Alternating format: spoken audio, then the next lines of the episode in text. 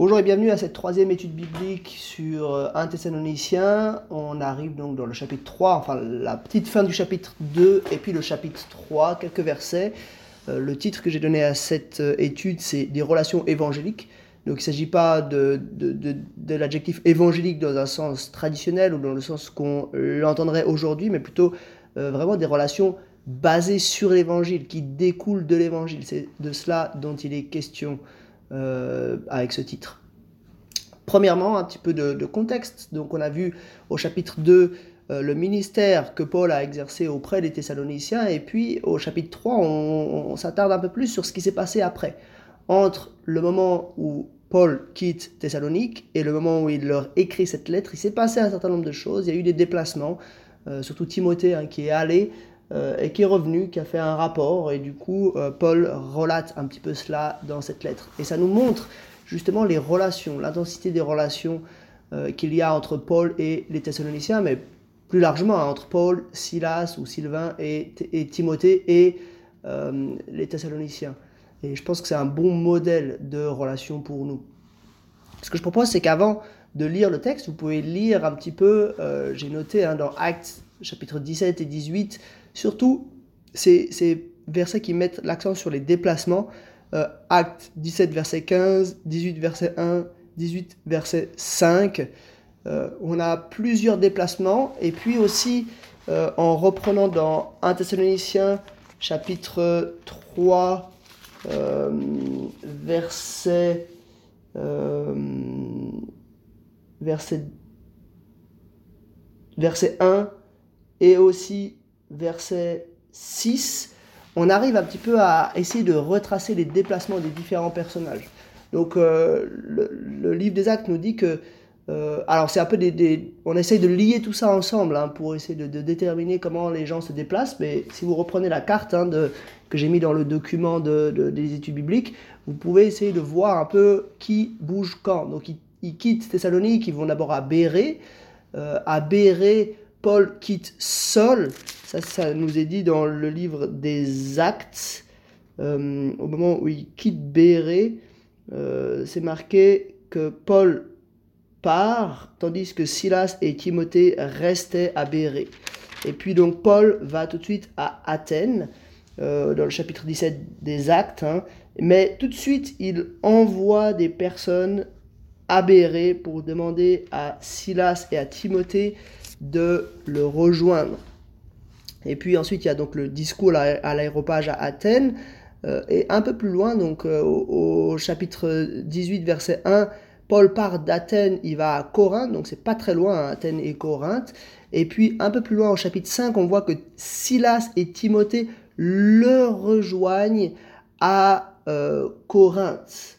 Donc euh, ça, il faut essayer de le mettre en lien avec ce qu'on voit dans euh, le, texte en question. Là, on voit que Paul dit euh, au chapitre 3, verset 1, 1 Thessaloniciens, chapitre 3, verset 1, nous avons jugé bon de rester seul à Athènes et de vous envoyer notre frère Timothée. Alors, c'est bizarre parce que là, on voit qu'ils le rejoignent Paul et euh, non pardon euh, Sylvain ou Silas et Timothée le rejoignent à Corinthe. Donc alors qu'est-ce que ça signifie? Euh, on, a du mal à coordonner tout ça, mais le plus probable, à mon sens, et, c'est ce que j'ai pu voir aussi chez des commentateurs, le plus probable, c'est qu'en fait Paul arrive depuis depuis Béré, il arrive à Athènes. De là, il va faire chercher à Béré Sylvain et Timothée. Sylvain et Timothée euh, le rejoignent à Athènes et d'Athènes, il les envoie tout de suite en Macédoine, probablement euh, à, Thessalonique pour l'un et à Philippe pour l'autre, probablement en tout cas Timothée à Thessalonique et puis peut-être Sylvain à Philippe pour voir un petit peu comment vont ces deux, enfin, ces deux églises dans ces deux villes. Et puis les deux le rejoignent finalement, non pas cette fois à Athènes, mais à Corinthe. Euh, donc c'est pour ça que Paul reste effectivement seul à Athènes, il les envoie pour prendre des nouvelles, et puis ensuite ils se rejoignent à Corinthe. Il faut, dire que voilà, c'était une époque où euh, on voyageait quand même assez facilement. les trajets n'étaient pas si longs que ça. Mais du coup, on voit, on essaye de, discerner un petit peu les différents déplacements des uns et des autres. Donc si je résume, on a Paul qui vient de Béré à Athènes. Ensuite, il fait venir Sylvain et Timothée de Béré à Athènes. Depuis Athènes, Paul les renvoie en Macédoine, en tout cas Timothée à Thessalonique, peut-être euh, euh, Sylvain à euh, Philippe. Pendant ce temps, Paul se déplace d'Athènes à Corinthe. Et puis finalement, Timothée et, et Sylvain le rejoignent à Corinthe directement. Ça, c'est ce qui semble plus probable au niveau des déplacements. Maintenant, euh, on attaque le texte j'ai mis une seule question d'observation, mais c'est une question qui est assez large et qui s'étend sur tout le texte. Donc j'ai divisé le texte en quatre parties. Euh, vous pouvez voir les références. Euh, et ma question c'est noter par rapport, et j'ai mis un petit tableau hein, pour essayer de, noter plus facilement, dans ces quatre parties, le désir de Paul et les actions qu'il entreprend ou les projets qu'il imagine pour maintenir le lien avec ces chrétiens de Thessalonique. Euh, déjà, le désir de Paul. Alors, on voit un certain nombre de choses, mais il utilise des mots quand même forts. Hein. Par exemple, chapitre 2, verset 17 de la première partie, euh, c'était notre grand désir. Donc, Paul, il a vraiment envie de d'aller voir les Thessaloniciens. un peu plus loin, on voit qu'il a jugé bon de rester seul à Athènes et d'envoyer Timothée. Euh, donc euh, c'était un peu un sacrifice pour lui parce qu'il reste seul et il envoie son collaborateur puisqu'il reste seul. Peut-être il envoie ses deux collaborateurs, on ne sait pas trop. Euh, mais en tout cas, voilà, ils se séparent de lui tellement ils ont envie de d'avoir des nouvelles de cette église de Thessalonique dont ils ont dû se séparer un petit peu précipitamment. Un peu plus loin, là, dans la troisième partie, on voit aussi l'intensité des relations qui les. Hein. Euh, il, est tellement reconnaissant, Paul, pour, en, voyant euh, le rapport de Timothée, euh, le fait qu'il désire toujours le revoir avec autant d'empressement que nous le désirons. Donc on voit cette motivation, ce désir fort de Paul pour revoir les Thessaloniciens. Et puis ensuite, dans la dernière partie, Paul a le projet d'aller euh, il dit au verset 10, hein, Nuit et jour, nous le prions avec beaucoup d'insistance de nous permettre de vous revoir. Donc il y a vraiment cette notion d'insistance. On voit là, euh, dans ces quatre parties, euh, le, grand désir de Paul de voir les Thessaloniciens. donc la première partie, hein, c'est un petit peu son désir d'aller. Deuxième partie, ça nous montre le départ de Timothée. Troisième partie, c'est le rapport de Timothée lorsqu'il revient.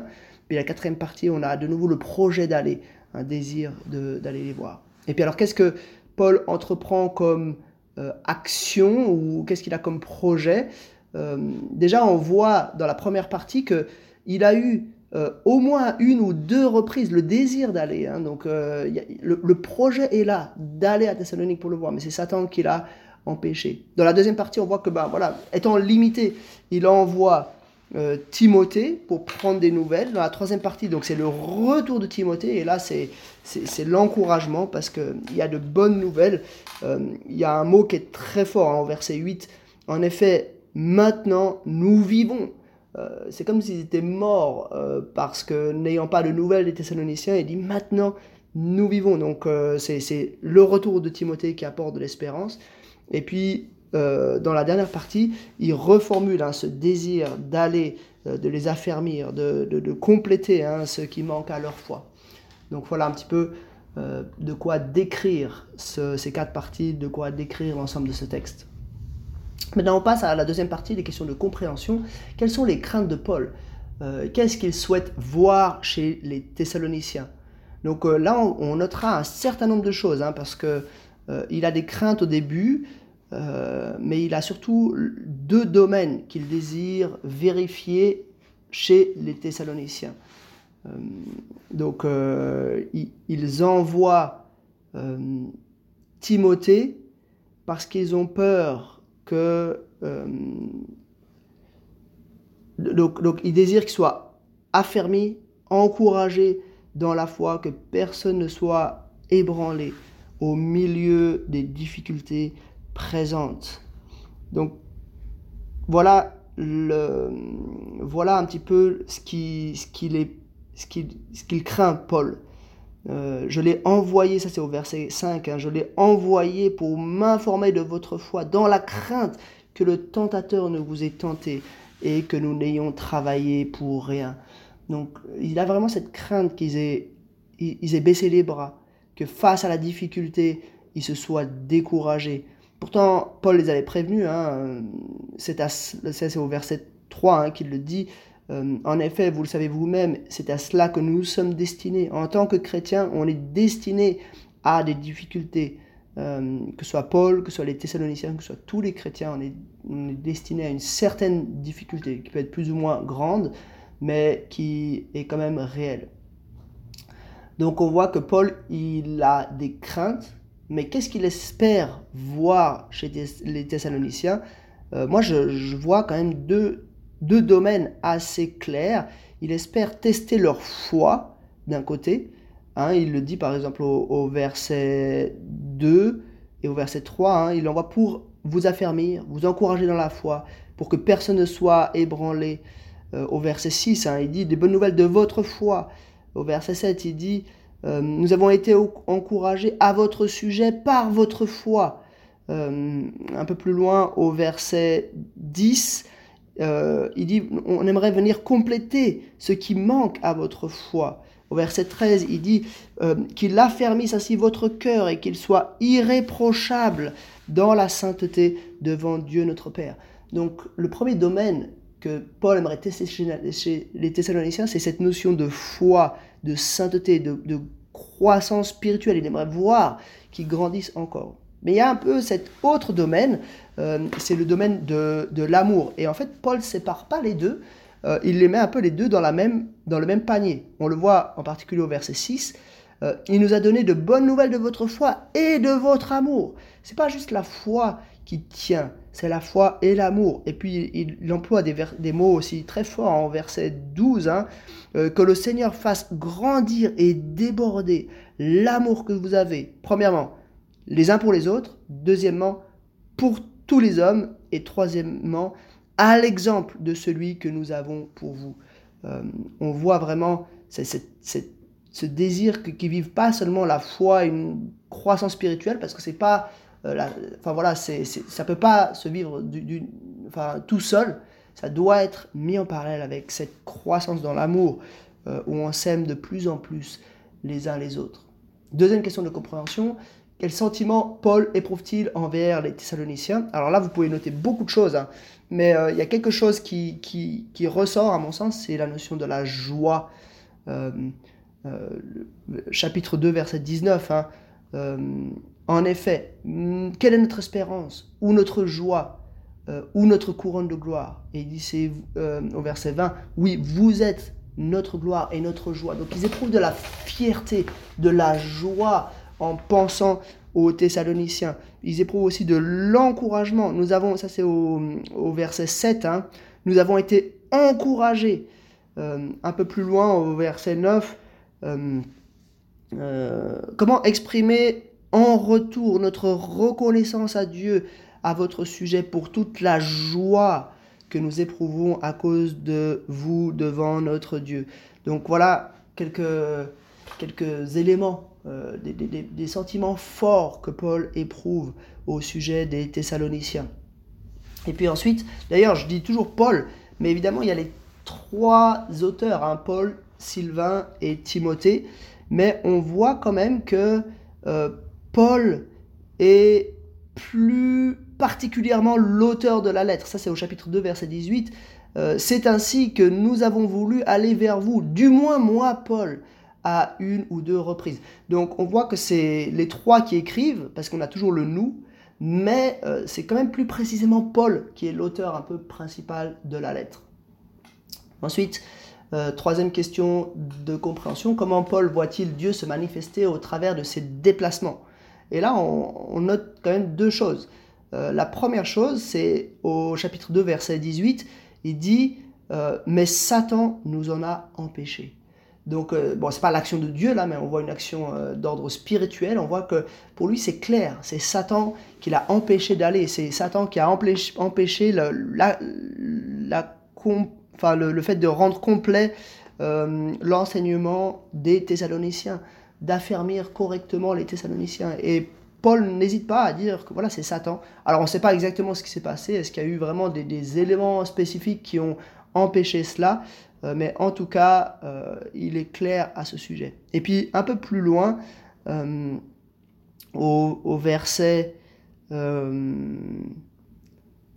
le verset 11 hein, du chapitre 3, que Dieu lui-même, notre Père et notre Seigneur Jésus-Christ, dirige notre parcours jusque chez vous.